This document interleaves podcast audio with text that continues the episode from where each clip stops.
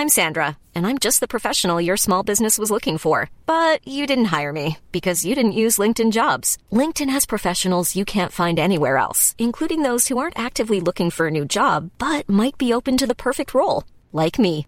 In a given month, over 70% of LinkedIn users don't visit other leading job sites. So if you're not looking on LinkedIn, you'll miss out on great candidates like Sandra. Start hiring professionals like a professional. Post your free job on linkedin.com/people today.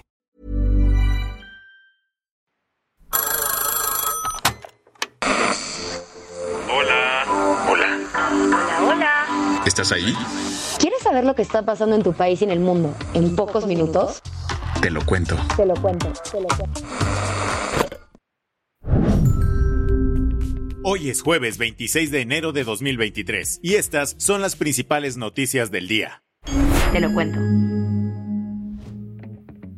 Después de meditarlo con la almohada por meses, Estados Unidos y Alemania dieron el banderazo de salida a decenas de tanques con rumbo a Ucrania. El invierno pronto va a acabar y con más calorcito y las tierras libres de nieve, hay quien teme que Rusia lance una nueva ofensiva contra Ucrania. Por eso, desde hace unas semanas se está coqueteando con la idea de que Alemania y Estados Unidos le envíen algunos gadgets al gobierno de Zelensky para estar preparados. Finalmente, ayer llegó este anuncio desde la Casa Blanca. El día de hoy anuncio que los Estados Unidos enviará 31 tanques Abrams a Ucrania, el equivalente a un batallón ucraniano. Joe Biden dijo que en el unboxing, Ucrania obviamente se encontrará con el equipo necesario para darle mantenimiento a los tanques. La decisión de Washington llegó tras una llamada con Emmanuel Macron de Francia, Giorgia Meloni de Italia, Rishi Sunak del Reino Unido y Olaf Scholz de Alemania. Y de hecho, el canciller alemán también anunció regalitos. También suministraremos a Ucrania tanques Leopard 2. El líder de la política alemana había sido duramente criticado por tardar en tomar esta decisión. De hecho, miles de personas se sumaron a la campaña hashtag Free the Leopard, en la que subían selfies con ropa de animal print, sobre todo con manchas de leopardos, para que Berlín iniciara el envío de tanques Leopard. Ante el Parlamento alemán, Olaf Scholz respondió así a las críticas. Explícitamente quiero decir que fue correcto y es correcto no habernos dejado llevar y que en este asunto nos centraremos en lograr una estrecha cooperación que continúa. A todo esto, el presidente ucraniano Volodymyr Zelensky dijo durante una entrevista con Sky News que En general, estoy muy agradecido con el mundo por el apoyo a Ucrania. Pero hablando con franqueza, la cantidad de tanques y el tiempo de entrega a Ucrania son críticos.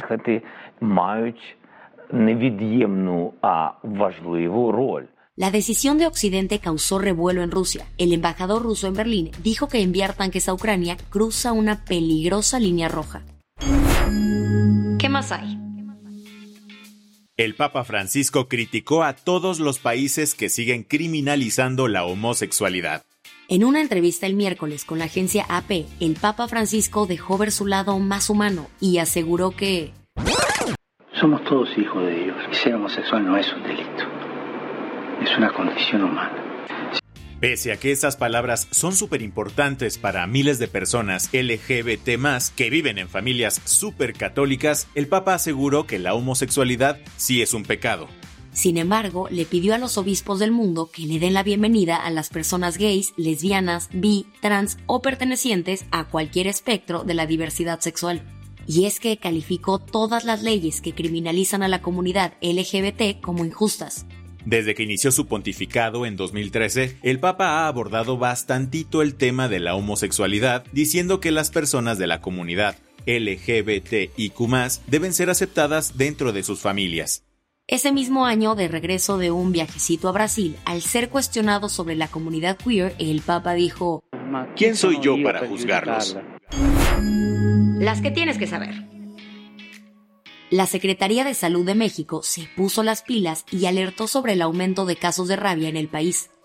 Este aviso epidemiológico le pide a todas las unidades médicas de primer, segundo y tercer nivel estar a las vivas. Ahora mismo, las autoridades están vigilando a nueve personas que tuvieron contacto con un perro contagiado en Sonora. En los últimos dos meses se han registrado tres casos de rabia en el país, entre los cuales están los dos hermanitos que murieron en Oaxaca tras ser mordidos por un murciélago. Si ayer te diste el día sin avisarle a la jefa, en una de esas tendrás una buena excusa. Y es que Microsoft presentó una falla en sus servidores, dándole en la torre a varios servicios a nivel mundial. Entre ellos, la plataforma de videoconferencias Teams o los correos de Outlook. No te emociones, pues Microsoft confirmó ayer por la tarde que los servicios afectados ya se habían restablecido. Eso sí, la empresa de Bill Gates dijo que investigará qué ocurrió para evitar que se repita. ¿Extrañabas esta voz en tus Insta Stories? Tranqui, porque Donald Trump estará de vuelta en Instagram y Facebook en las próximas semanas. Así lo confirmó Meta, la empresa detrás de estas redes sociales.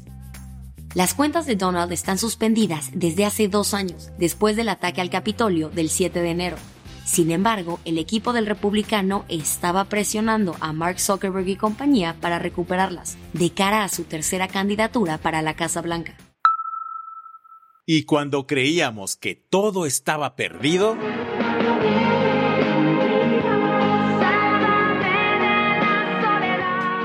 RBD nos salvó abriendo una segunda fecha en la Ciudad de México. Después de tenernos esperando casi 15 años, la banda anunció su reencuentro y confirmó tres fechas en México. Y como todos los boletos del Soy Rebelde Tour 2023 volaron en los primeros minutos de la preventa, la banda decidió que se presentará una segunda vez en el Foro Sol. Así que...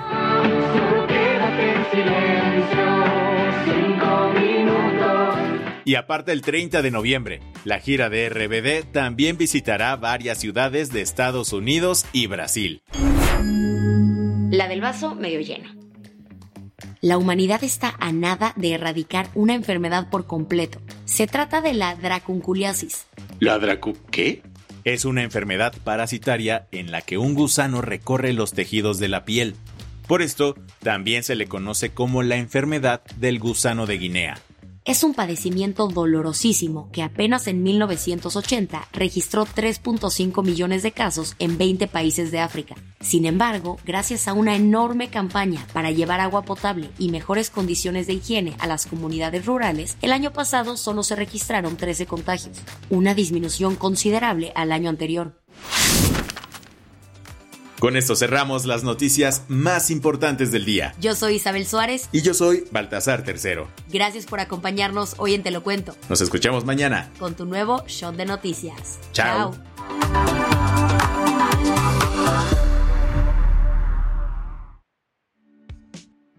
Este noticiero es una colaboración entre Te lo cuento y Dudas Media. El guion de este episodio estuvo a cargo de Aisha Al-Yanabi y Ana Ceseña. La dirección de contenido es de Sebastián Erdmenger. Francis Peña es la directora creativa y el diseño de sonido está a cargo de Alfredo Cruz. Si quieres estar al día, nos encuentras como arroba Te lo cuento en Instagram, TikTok, Snapchat y Twitter.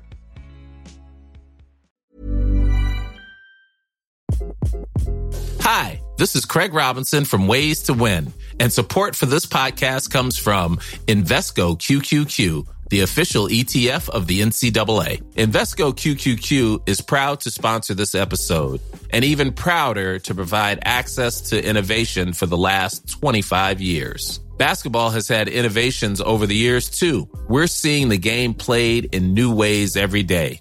Learn more at Invesco.com slash QQQ. Let's rethink possibility. Invesco Distributors, Inc.